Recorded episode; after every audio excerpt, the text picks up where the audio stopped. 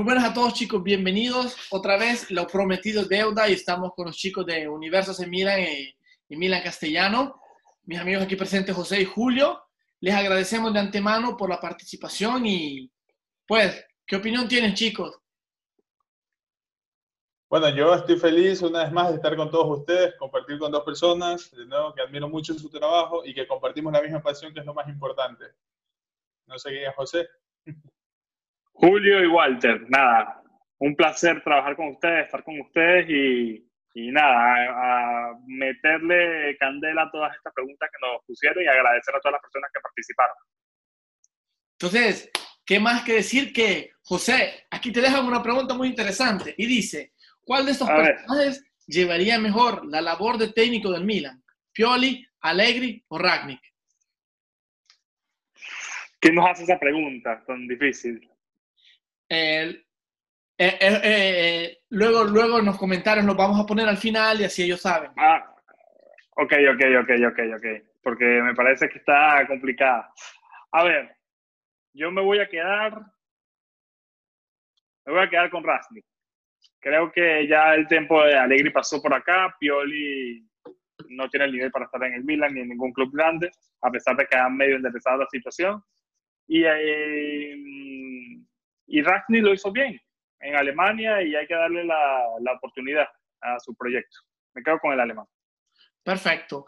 Aquí va una pregunta para Julio. Julio, tú que te ocupas del sector juvenil, pregunta un, un- un- nuestro follower, dice, a falta de dinero, ¿cuáles son las tres joyas o futuras promesas de las inferiores del Milan? Bueno, si me preguntas a mí, yo creo que promesas son todos los que están en el equipo primavera, porque por algo es un equipo juvenil que tiene el Milan, ¿no? Pero yo esta pregunta la adaptaría más a una realidad que tiene el equipo y a las carencias que actualmente presenta.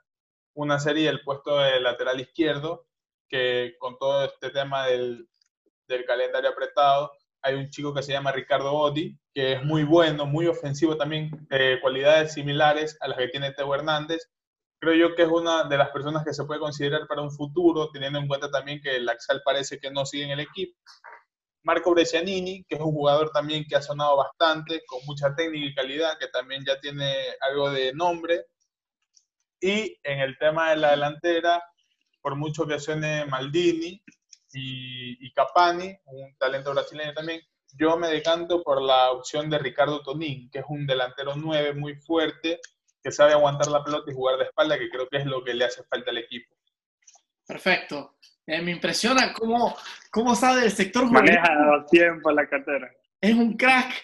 Eh, la, la la siguiente pregunta me la hacen a mí, ¿no? Dicen, ¿crees que este proyecto del Milan de fichar jóvenes desconocidos puede llevarlo a ser un equipo de media tabla por mucho tiempo?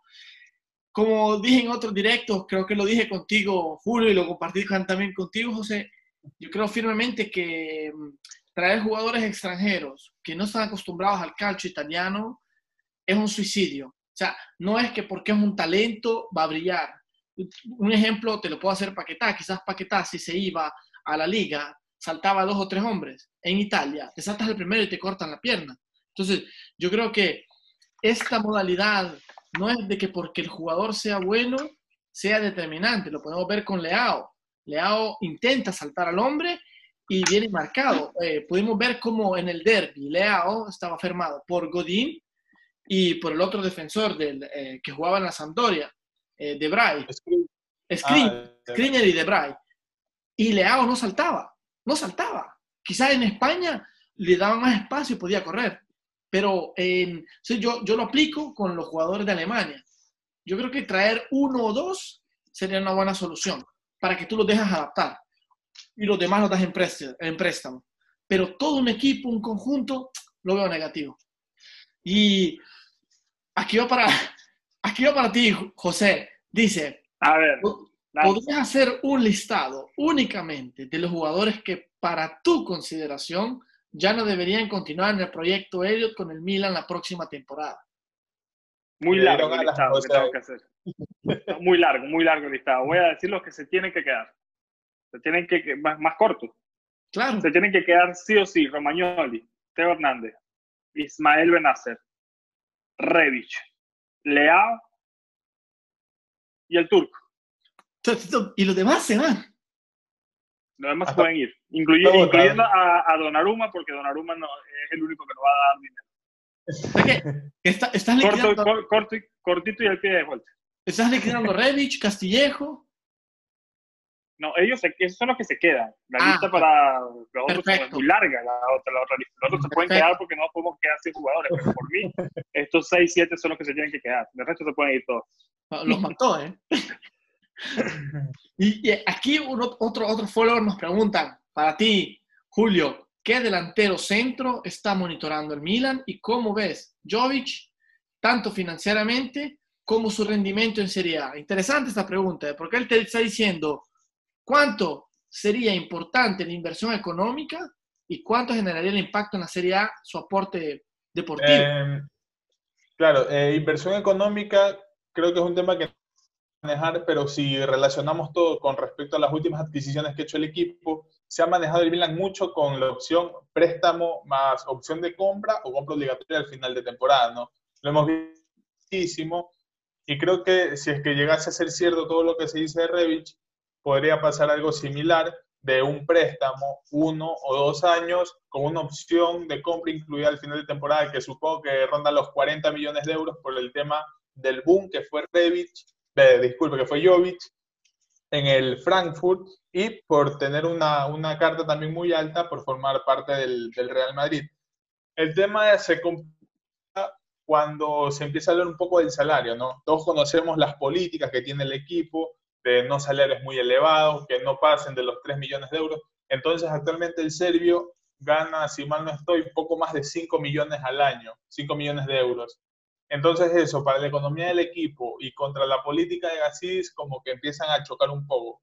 Por lo que lo mejor sería eh, que el jugador, primero que todo, acepte reducir su y que ahí el Milan empiece a buscar una solución para poder traerlo. Perfecto. Me, me, me gustó tu, cómo te fuiste en lo profundo. Esta pregunta que me hicieron em, la trato de interpretar porque dice, trabajo silencioso pero efectivo de la directiva en cuanto a lo, económico. Yo creo que la directiva mm, sí se está fijando más en el lado económico. Yo creo que el Milan, y esta es mi opinión, yo creo que el Milan no existe desde hace tres años, cuando vimos todo este cambiamiento, este cambio de gestión y todo, ¿no? Vimos cómo eh, hemos cambiado presidente, hemos cambiado inversionistas. Yo creo que el papel de Gatsidis es vender el Milan. Yo creo que su rol es venderlo y yo creo que lo que están haciendo es generando una publicidad o haciéndolo llamativo para, para algún inversionista. Lógicamente, como dije en un directo pasado, no puede ser igual que en Inglaterra, porque el régimen fiscal que tenemos en Italia es muy severo y tú tienes que decir todo de dónde viene el dinero, ¿me entiendes? Entonces, yo creo que la, es más, dar una imagen competitiva a nivel mundial. Y yo creo muy fuerte que el fondo Arnault, que es dueño de Louis Vuitton, eh, Saint Laurent, sería un buen, un buen inversionista y, creo que el objetivo del Milan es ese. Luego dicen, para José, ¿qué piensas de la continuidad de Ibra? Según los rumores se escucha en Italia, ¿qué estarían los planes de Ragnick? ¿Se ha escuchado algún rumor creíble de refuerzos interesantes para la próxima temporada? A ver, Ibra y Vaznik en una sola oración lo veo difícil, lo veo complicado y para que sea factible y sea real todo esto, primero debe firmar el alemán su contrato con el Milan y luego reunirse con, con Zlatan y allí tomar la decisión. Mientras esto no pase, yo veo a Zlatan con un 60% posibilidades de, irse del club al equipo sueco eh, de donde él es propietario. Más nada que decir. ¿Y algún fichaje, refuerzo que tú piensas? en lugar de, del sueco. ¿O alguno? Florentino, me parece que va fijo. Sí, se habla mucho de él últimamente. Su precio es muy alto. Florentino. Pero creo que es el que, el que por mi fuente, es el que tiene mejor, mejor, más posibilidades de llegar reales. Perfecto, interesante esa cosa, interesante. Julio, tú que eres el experto del área canterana, dice, dice nuestro follower, dice, me gustaría saber más de Plizzari. ¿Cómo está su nivel? Sobre todo, cómo, en cuanto eh, está creciendo su madurez futbolística. Porque ha tenido solo oportunidad de, de verlo con la Nacional. ¿Tú qué opinas? Claro. Eh, no sé, yo aquí voy a discrepar un poco porque el tema de Plitzerri creo que se nos está también un poco saliendo de las manos porque la mayoría de hinchas creemos que es un nuevo Donnarumma, Gianluigi Donnarumma. Entonces la gente dice, así tomando un poco lo, que se habla, vendemos a Donnarumma y lo tenemos a Plitzerri, cuando no sabemos que Plitzerri es una garantía. Es bueno, sí, tiene potencial, sí, es joven también, pero ¿qué nos garantiza que Plizzarri no salve partidos como lo hace Donnarumma, porque Donnarumma es un jugador que a pesar de ser portero, a pesar de ser portero, te gana partidos. Entonces Plizzarri, eh, es un jugador joven que ha tenido protagonismo en la Serie B, lo cual considero que es muy bueno para su crecimiento. Y en 15 partidos que ha jugado le han anotado 29 goles. Eh, en todos no ha sido titular y solo ha logrado mantener dos veces el arco en cero. Entonces, si me preguntan a mí qué hago con Plitzarri, tomando en cuenta el tema financiero, el tema de fichajes, de sueldo, eh, yo descarto a Antonio Donnarumma, Pepe Reina, Begovic y lo tengo a Donnarumma y a Plitzarri de suplente para que vayan alternando y Plitzarri se vaya probando de si puedo no estar en un equipo como el Milan. Perfecto. Me gusta tu, tu punto de vista porque yo veo que crees mucho en la juventud. ¿eh? No estás de acuerdo con los porteros viejos.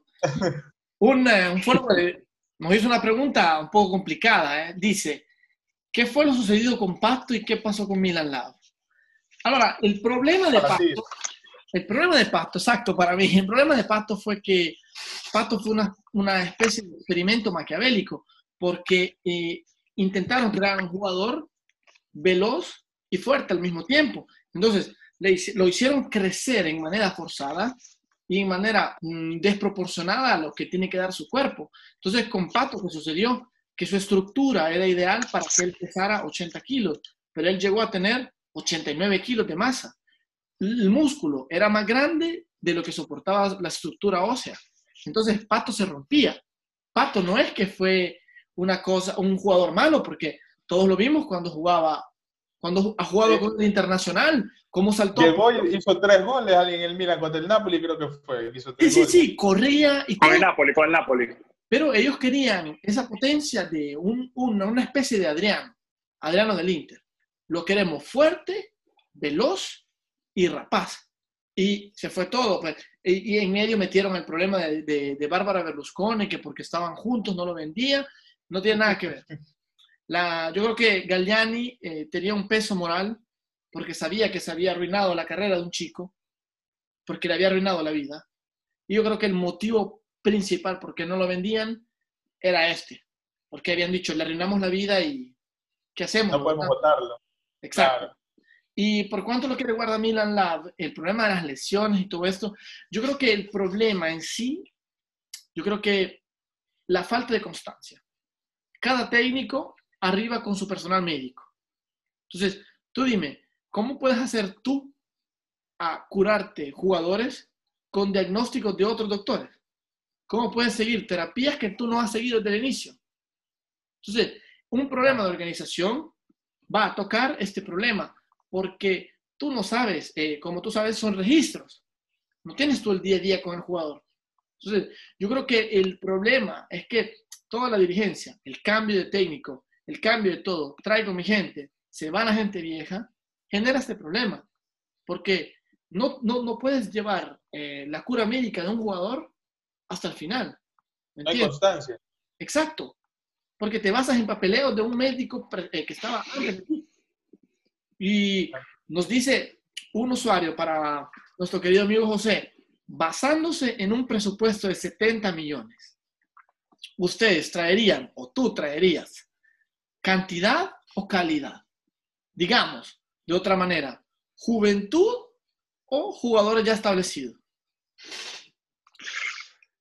A ver, es que es, difícil porque si me preguntan a mí, yo quizás voy a decir algo que contradice las políticas de García y de Ragni, en el sentido de que ya nosotros tenemos un equipo bastante joven y esta gente va a seguir queriendo traer, eh, trayendo jugadores jóvenes.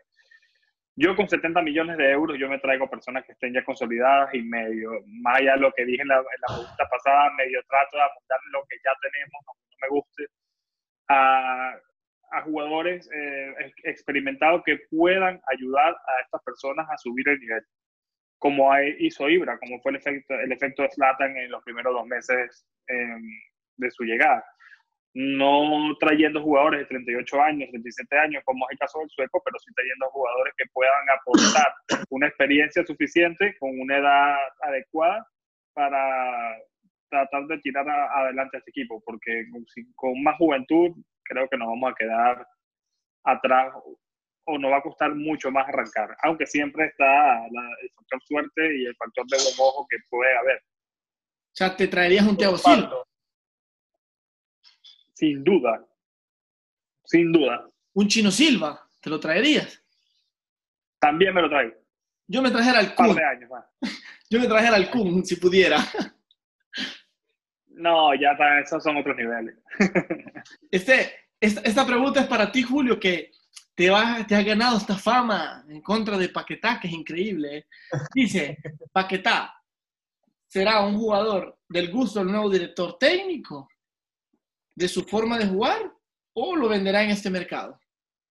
Eh, yo creo que no tanto así del gusto, porque creo que si, fuera un jugador del gusto, también existiera el rumor, como se dio con Hakan, de que el, entrenador, el técnico, este se puso en contacto con el turco y le dijo, mira, tú vas a ser parte de mi proyecto, estate tranquilo, que vas a seguir teniendo una oportunidad. Caso muy contrario a lo que, a lo que se habla de Paquetá tú pones Paquetá, te pones a buscar y todo el mundo habla de que se va el Milan, ¿sí?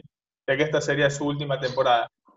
Entonces yo creo que Paquetá es un jugador muy bueno, eso sí, creo que nadie lo niega, muy técnico, pero que su estilo de juego no está adaptado para el Milan actual. Y tampoco creo que su juego esté adaptado para el Milan que se viene. Puede estar adaptado bien, pero yo creo que, que el alemán tiene por delante otros perfiles, otros gustos de jugadores que consideran más que, el brasileño, ¿no? Eso de ahí yo creo. Interesante, interesante tu punto de vista. ¿Estás de acuerdo, José? Ah, ah, eh, creo que lo hablamos en el último live y yo creo que en eso coincidimos Julio y yo. Tiene mucho talento Tiago eh, Paquetá, pero el problema es que no lo termina de explotar. Yo le dieron una oportunidad, un año más, porque no nos sobra, no nos sobra nada, pero si llega una buena oferta yo lo vendo, sin ningún tipo de problema. Perfecto. Entonces, otro usuario eh, me pregunta, ¿en qué lugar del campo crees que haría falta reforzar más la próxima temporada? Yo creo que cuando se habla del Milan, eh, le llaman la crisis del gol, ¿no? Y dicen, no tenemos delantero, el caso fue de Piontek, el caso fue de Cutrone, el caso fue de Ibaka. Yo creo que al Milan lo que le hace falta es un playmaker.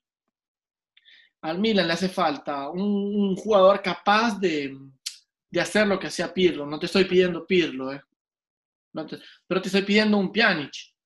¿Me entiendes? Un jugador que te pueda mover el equipo. Que en este caso Tonali para mí sería perfecto. Uy, ese tema ahí que toca. Eh, no, eh, yo digo mi punto de Aburrido el tema de Tonali, aburrido estoy ya del tema de Tonali. Pero te digo que sería un buen jugador. Eh, por ejemplo, Bodega es, un, es una ala, o sea, es, un, es ofensivo. Me estás comprando otro de ese tipo, ¿entiendes? O no quieres a Tonali, te, traes a, a, Bakayoko, metes a Bakayoko junto con Benacer, le das más espacio a Benacer de crear y Bakayoko es uno bueno, hábil con el pie. Saltaba hombre, veía jugadas. Entonces, teniendo dos jugadores así, cambia. Yo creo que el problema del Milan sería este. Y comprar un cambio para Teo Hernández, porque ninguno es eterno, ¿ok? Kjaer me lo tengo, me lo tuviera Kjaer, y me comprara otro quizás, o me quedo con Gabbia. Y me compraría un 9, un 9, un 9 lo necesitamos. Necesitamos un 9, pero un 9 fijo, no el falso 9, no quien entra, un 9, un delantero que esté ahí para hacer lo suyo. Porque también a, jalar marca. Pues Revich entra de la derecha, Leao entra de la izquierda. Este es mi, mi, punto de vista. Así que espero haber respondido lo que me preguntaron. José, un follower dice, ¿cómo ven en el futuro proyecto liderado por Ragnick? ¿Creen que eh, lo ideal o que es lo ideal o debería ser un técnico ganador que ya conozca la Serie A o, por ejemplo, el regreso de Alegre o que otros entrenadores? O sea, prácticamente el follower nos está diciendo, ¿crees que sería la carta ganadora? Ragnick o comprar un técnico, conseguir un técnico que haya demostrado en la Serie Lo primero, decir que el Milan no es el Milan del 2004, ni el Milan de 1990, ni el Milan de, de a mediados de los 90, eh, ni a principios de los 2000. Es el Milan del 2020 y es un Milan que está pasando por problemas económicos, problemas dirigenciales y no, no somos un equipo top y no podemos pedir entrenadores top. Cuando vino Alegre en su momento venía de Cagliari, no tenía los galones que tiene ahora. No, ahora es difícil tenerlo de vuelta. Además que ya tuvo su oportunidad aquí, ya vimos cuando vino Saki, cuando vino Capello, que de segundo, segundas etapas nunca son buenas. Lo que va a hacer Alegre es manchar su nombre. Alegre va a buscar ahora mismo un equipo que tenga las capacidades, el dinero y el potencial de ganar una Champions y, y por fin conseguirla después de sus fracasos con el Milan y la Juventus. Así que en ese sentido creo dos veces, dos veces con, con la Juve y con el Milan se quedó en cuartos de final. Eh, yo creo que hay que, ser realistas y en ese, en ese sentido yo creo que lo mejor que hay es Ragni, que estoy confiando en el proyecto y espero no equivocarme y no estar dentro de un año hablando aquí de que me equivoqué. Comiéndote las palabras. Claro. Esta, esta pregunta es para, para, para Julio. El follower dice, ¿qué piensan de Joao Pedro en lo personal? Pienso que deberíamos optar por él, ya que está creciendo mucho y ha tenido una muy buena temporada, además de que no debe costar tanto y tiene experiencia en la Serie A. Interesante esa pregunta. ¿eh? A mí personalmente, yo Pedro es un jugador que me encanta, eh, es brasileño, juega de media punta, también puede actuar de mediocampista, tiene 28 años. Y aquí un poco a más o menos mis gustos con, con, relación al mercado, que yo también estoy en contra de la política de Gasís. Yo tengo la, la opción de buscar este tipo de jugadores, jugadores ya probados en la Serie A, que sean buenos, que uno sepa que rinden y que no sea muy sobrevalorado, que porque tiene una temporada buena, venga un presidente y diga, no, dame 100 millones o si no, no lo vendo. Como pudimos ver en el caso de Velotti, de Milinkovic Savic y ahora que lo estamos pasando con, con Tonali. Yo, Pedro, a mí me gusta mucho porque, como tú, tú lo decías, Walter, es ese jugador que nos hace falta, ese jugador que te complemente el medio campo y que sabe jugar. Es experimentado, tiene recorrido, tiene gol. Mira que siendo un volante, tiene 16 goles en esta campaña en la Serie A. Entonces, es un jugador que te da garantías al menos de que te rinde bien. A mí me gusta. Según estaba viendo hace poco, eh, estaba tasado en 30 millones, 25 millones de euros. Entonces, yo creo que en este tipo de jugadores son los que se debe enfocar el Milan, ¿no? Que tienen talento, tienen condiciones y no despuntan en el equipo que están porque es un equipo limitado. Forma parte del Cagliari, un Cagliari que no que juega en la Serie A para mantenerse, ¿no? Entonces creo yo que, que ese tipo de jugadores serían los esenciales para, para contratar. No, y la cosa importante es que ya conoce el campeonato. Yo creo que es una cosa fundamental podemos, ir jugando, podemos ir juntando las cosas del tema que ustedes mismos decían de que te arriesgas a comprar un chico de otro lado que no sabes si va a explotar en el Milan. Chicos jóvenes. Entonces tienes alguien de experiencia que conoce la liga, que sabes cómo juega y que no te corres el riesgo de que es caro, cobra mucho y no hace nada, ¿me entiendes? Entonces creo yo que, que son perfiles ideales que encajan con el proyecto que quiere tener el Milan. Sí, no, estoy de acuerdo estoy de acuerdo. No, me pregunta, un follower me dice, ¿ustedes qué deberían apostar? En cinco jugadores italianos que conocen la liga para reforzar el medio y el ataque y no buscar afuera seguro más costosos y incógnitas. Justamente lo que acaba de responder Julio. O sea, Julio respondió a la pregunta que venía después. Yo estoy de acuerdo en comprar jugadores que ya juegan en Italia. Por ejemplo, Bodega que juega en el Sassuolo, que se escucha mucho, ¿ok? Eh, Buenísimo Pedro. A mí me gusta De Paul del, Udinese. Entonces, se puede comprar jugadores que ya están aquí y yo te digo, te pongo una opción. No es como que tú vayas a un Real Madrid y te cojas la caída de los huevos de oro y te traigas a Teo Hernández, porque esto fue un regalo, ¿eh? O sea, es rara la vez que un equipo te deja ir un jugador de ese nivel. Pero si tú vas a los... Yo, yo creo que se entiende que también es porque Teo no tenía espacio en el Madrid. Exacto. Que también... exacto. Entonces, yo te digo, tú te vas al Udinese y le dices a un De Paul que vas al Milan en un proyecto donde quieres optar por la Champions, tú dices, es el Milan. Lo mismo con Joao Pedro, que juega en el Cagliari. Dicen, es el Milan. No, no van del Milan al, no van del, del Cagliari al Empoli, van al Cagliari al Milan, del Udinese al Milan. Entonces, nos podemos ganar, jugar la, la estrategia con la historia, ¿ok? Y creo que, por eso creo yo que es mejor comprar jugadores ya, que juegan en la Serie A, militan en la Serie A, a comprar aquellos que son extranjeros, que no sé cómo me van a rendir. ¿Me Claro. entiendes? Y tenemos una última pregunta y la voy a hacer para los tres. ¿Qué creen Me gusta. que tendrá el Milan planteado para los próximos partidos? En especial las semifinales de la Copa Italia y con ausencias tan importantes. Buena, ¿eh? Buena esta pregunta. A ver, si quieres comienzo yo o como, como quieras. Comienza, comienza. A ver, eh, lo, lo primero, indicar la cantidad de bajas que va a tener el Milan para el partido contra la Juventus. No va a estar Slatan por lesión y sanción, no va a estar Castillejo por sanción, no va a estar Teo por sanción, no va a estar Calabria, creo, tampoco, me corrigen. No me No recuerdo. Calabria por sanción. Ah, no, Calabria hizo el penal, pero creo que sí puede jugar. El que no va a estar seguro es Conti Exacto. y Duarte. Que se lesionaron. Entonces estamos hablando de un, de un equipo que ya es limitado, que va a tener bajas y que además viene sin ritmo por estar casi tres meses eh, sin jugar.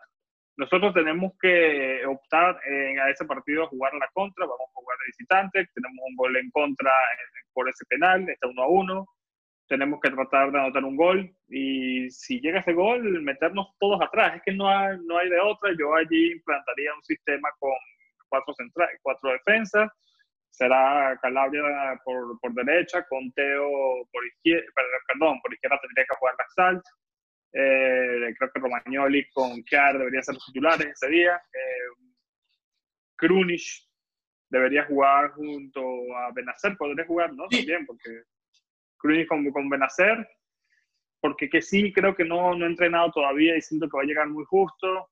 Estamos hablando que faltan dos semanas para este partido. Eh, luego ponerlo a Paquetá, ya y- que también en Paquetá y por el otro lado ponerlo aquí en Calhanoglu y arriba a Revich con Leao. Creo que sería mejor. Exacto, exacto. Había leído en el periódico que sería el momento de Leao de demostrar cuánto vale. Julio, tú Yo leí, yo leí que, que, iba, que se iba a jugar con dos delanteros, Pioli, que iba a improvisar algo para jugar con dos puntas, Revich y Leao. Yo, Claro. muy aparte que concuerdo con gran parte de lo que dijo José, eh, yo voy por el tema de qué tiene planeado el Milan para los próximos partidos, qué tiene pensado hacer Pioli. Y creo yo que este tipo, este calendario tan apretado, como ya lo hemos hablado antes también, es una oportunidad para todos los jugadores de demostrar que pueden ser considerados para el Milan del futuro. En el caso del Axal, de que puede probar su valor. Se habla mucho de Paquetá también, sería una buena oportunidad para él. Para Leao, que es un jugador que hasta ahora no ha probado absolutamente nada. Y quizás también sea el tiempo, la oportunidad de oro que se le presenten algunos jugadores del Milan Primavera que han estado esperando esta oportunidad. Y ahora, como el Milan tiene bajas para un partido importante, tiene estas ausencias, podrían tener algo de minutos. Y tomando en cuenta la Serie también sería algo bueno para ellos, porque conociendo la situación del Milan, algo que ha predominado también son los problemas físicos y el tema de las lesiones, lesiones musculares. Entonces creo yo que la rotación va a ser muy importante y va a ser muy tomada en cuenta por Pioli. Entonces, por lo que será una oportunidad para todos y el que no rinda, no puede decir, ah, no tuve la oportunidad. El que no rinde y no es considerado es porque se dio cuenta que no vale. Y un poco armando una alineación para el próximo partido, eh, yo creo que en vez de, de, de poner a Paqueta de 5, yo le daría esa oportunidad, esa última oportunidad, o al menos un partido de despedida a Bonaventura, ¿no? que también lo tenemos en la plantilla. Entonces yo armaría con Donnarumma por la banda Calabria o Salamandra, que también puede jugar de lateral, la dupla de Romagnoli con Kiaer, por izquierda Laxal, en medio los tres, lo sigo poniendo a Kessi porque Kessi sé que siempre va a estar bien físicamente. Kessi, Benacer y Bonaventura. Y arriba, eh, Leao por, por derecha, jugando extremo, eh, Revich de punta y Calanoglu por izquierda. Yo me voy a concentrar más, no voy a hablar de la alineación, sino que voy a hablar de dos factores. El primero es que el Milan mm, con esa semifinal se juega tanto. Viendo la tabla, de la, de la Serie A, ¿ok?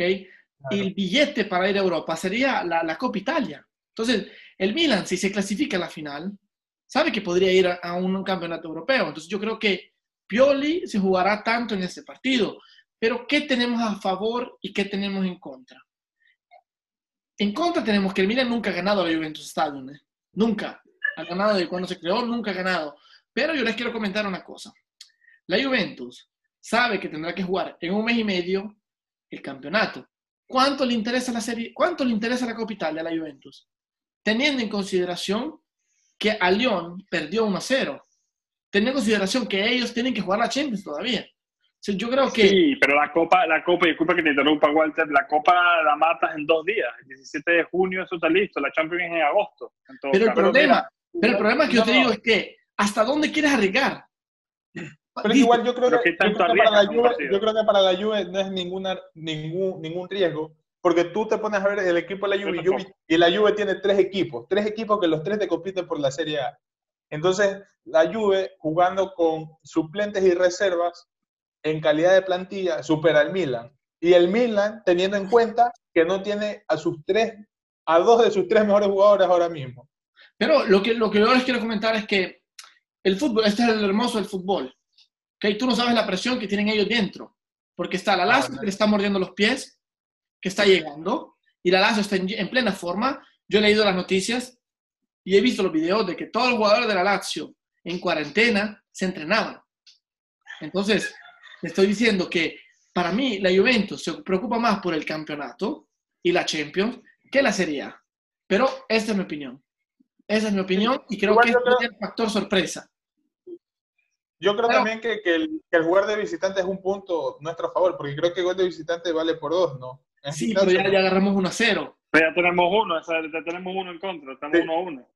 Sí, sí, sí, pero por eso digo, el Milan que mete un gol ya es un punto de presión para Yo creo eso, que jugar de visitante también, un resultado de 1 a 1, este, yo creo que es más viable para nosotros. Igual como tú decías, en el fútbol nada se sabe.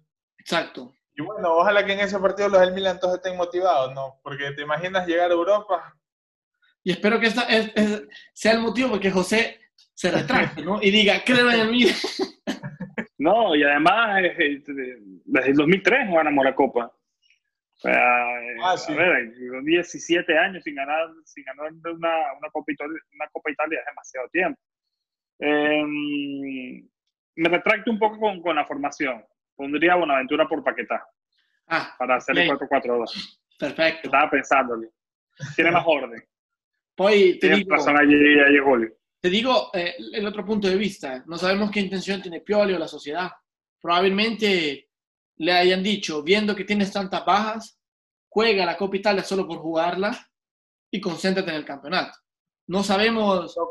Yo no creo, la verdad. Yo, yo, yo pienso que le dijeron, tú enfócate a ganar la Copa Italia, porque la Serie A está muy difícil que puedas pelear. En cambio, en la Copa Italia puedes ganarla. Tus competidores, tus rivales, los que tienes, tienen un calendario mucho más apretado que el tuyo, porque esa creo que también es una ventaja con la que cuenta el Milan, de que el Milan está enfocado ahora mismo solo en una competición. No, el Milan, el Milan, el Milan, la final del Milan es el, el 13 de julio. Es, la, es que no hay de otra. Entonces los, otros equipos, los otros equipos tienen la presión de que no vamos a descuidar la Serie A teniendo la posibilidad de ganarla por una copa que no sé, probablemente no, no la tengan como, como algo tan primordial, sabiendo que si están en buenos puestos arriba, que ganen la copa significaría solo un trofeo para más. Mí, para mí este era el factor ganador de la Juventus, que la Juventus dijera, ¿qué tanto me interesa la copa? Si yo sé que he perdido en Champions y yo sé que tengo el campeonato detrás. Porque nosotros, nosotros decimos, ok, que el gol de visitante y todo, pero el campeonato se tiene que cerrar en un mes y medio. ¿Ok? Partidos de cada tres días. Y después tienes que prepararte para la Champions, que se va a cerrar en dos semanas. Tú dime, ¿cuánto, ¿cuánto te arriesgas tú a jugar una Copa Italia a nivel intenso? Yo creo que sí se debe arriesgar y te voy a decir por qué. Es el primer partido. Es la primera prueba post cuarentena. Es importantísimo para los de Sarri ver qué tal está su equipo. Quizá no va a salir con, con, todos los titulares porque se está peleando la liga. Sobre todo más por la Champions que por la liga, porque por la Champions falta todavía. Pero para la Serie A tienen que competir, están compitiendo con la Lazio. Así que quizás roten, pero como dijo Julio, la Juventus tiene tres equipos y no tiene tantos sancionados ni tantos eh, lesionados como nosotros. Entonces yo creo que ellos sí van a jugar con todo. Primero porque a pesar de que Milan está como está, la Juventus nos quiere siempre sí. enterrados. Eso es lo primero. Segundo, porque están en casa. Y tercero, porque ellos mismos se quieren demostrar que vienen con todo. Y yo te aseguro que el primero que va a jugar ese partido es Cristiano Ronaldo. Te lo aseguro. Entonces, yo creo que la Juventus... hace poco vi una publicación que se, que se ha entrenado como tres horas antes de, de, lo normal y está de modo bestia Ronaldo. Entonces... Es el primero que quiere salir a la cancha ese día y decir, mira, aquí la, volvió la Juve, volvió el bicho, vamos con todo, y el aviso a la Lazio para la Serie A. Y después viene la final, si llegamos a pasar. La final tampoco va a ser simple. Si es el Inter, el Inter, ¿tú crees que va a qué? A decir, no, tengo la, tengo la, la liga peleando, la Inter nos va a querer matar en, en esa final, aunque no haya nadie en el estadio. Y el Napoli, el Napoli está como nosotros, tiene dos puntos más que nosotros en, la tabla y también se va a jugar su vida en, la Copa. Entonces, estamos hablando de que van a ser dos partidos bastante rudos, pero bueno, ya viene la adrenalina con todo y, y bueno, ya, ya, ya se extraña. Yo, yo puedo hacer un spoiler. Esta, esta última pregunta, no, no, lo sé. ¿Qué, qué pensarían ustedes de, de un debate? Interesante esta pregunta. ¿Cuánto debatimos? Fue interesante. Falta una semana y más, falta una semana y más igual para... Así que sí se podría hacer por ahí. Bueno. Se puede venir, se puede venir. Perfecto, no, no queda más que agradecerle Julio y José. Gracias Universo se Milan y Milan Castellano de la colaboración y pues del tiempo que, que han dedicado para, para hacer este video. Gracias a todos ustedes que nos comentaron, porque gracias a ustedes que nació este segmento y pues, o sea, estamos súper contentos. Creo que hablo en nombre de los tres con esto que estoy diciendo. Y pues, no me queda más que dar las palabras a ustedes, Julio y José. ¿Qué piensan? ¿Qué dicen? Nada, gracias a todos por participar, porque así como tú dijiste, creo que sin ellos tampoco no tuviéramos de qué hablar, que están pendientes de nosotros y que interactuamos, ¿no? Eh, ellos nos preguntan, nosotros damos nuestro punto de vista, en el cual podemos o no concordar, ¿sí? Son diferentes temas también que hablamos. Y nada, también gracias a ustedes dos por el tiempo, por compartir y por tomar en cuenta sobre todo, ¿no? No, totalmente lo, lo segundo en los comentarios. Eh, también agradecerles a, ustedes dos, este, decir que estamos tratando de crear el mejor contenido de, del Milan con personas que sabemos de, del tema o, o, fingimos saber del tema, tratamos de saber del tema y entretenernos a nosotros mismos y entretenerlos a, todas las personas que de verdad están allí al pie de cañón en cualquier eh, cuenta milanista, ya sea cualquiera de nosotros tres o las otras cinco o seis cuentas también, muchas cuentas, de 10 entre Twitter y en Instagram en, en español. Y nada, que sigan este, comentando, que sigan hablando eh, con nosotros a través de nuestras diferentes redes, que ustedes tendrán por acá también su voz y Mosca, si no se vienen alguna sorpresa para que participen con nosotros. Ok, no, no nos queda más que despedirles y pues, Forza Milan a todos. Forza Milan. Forza Milan.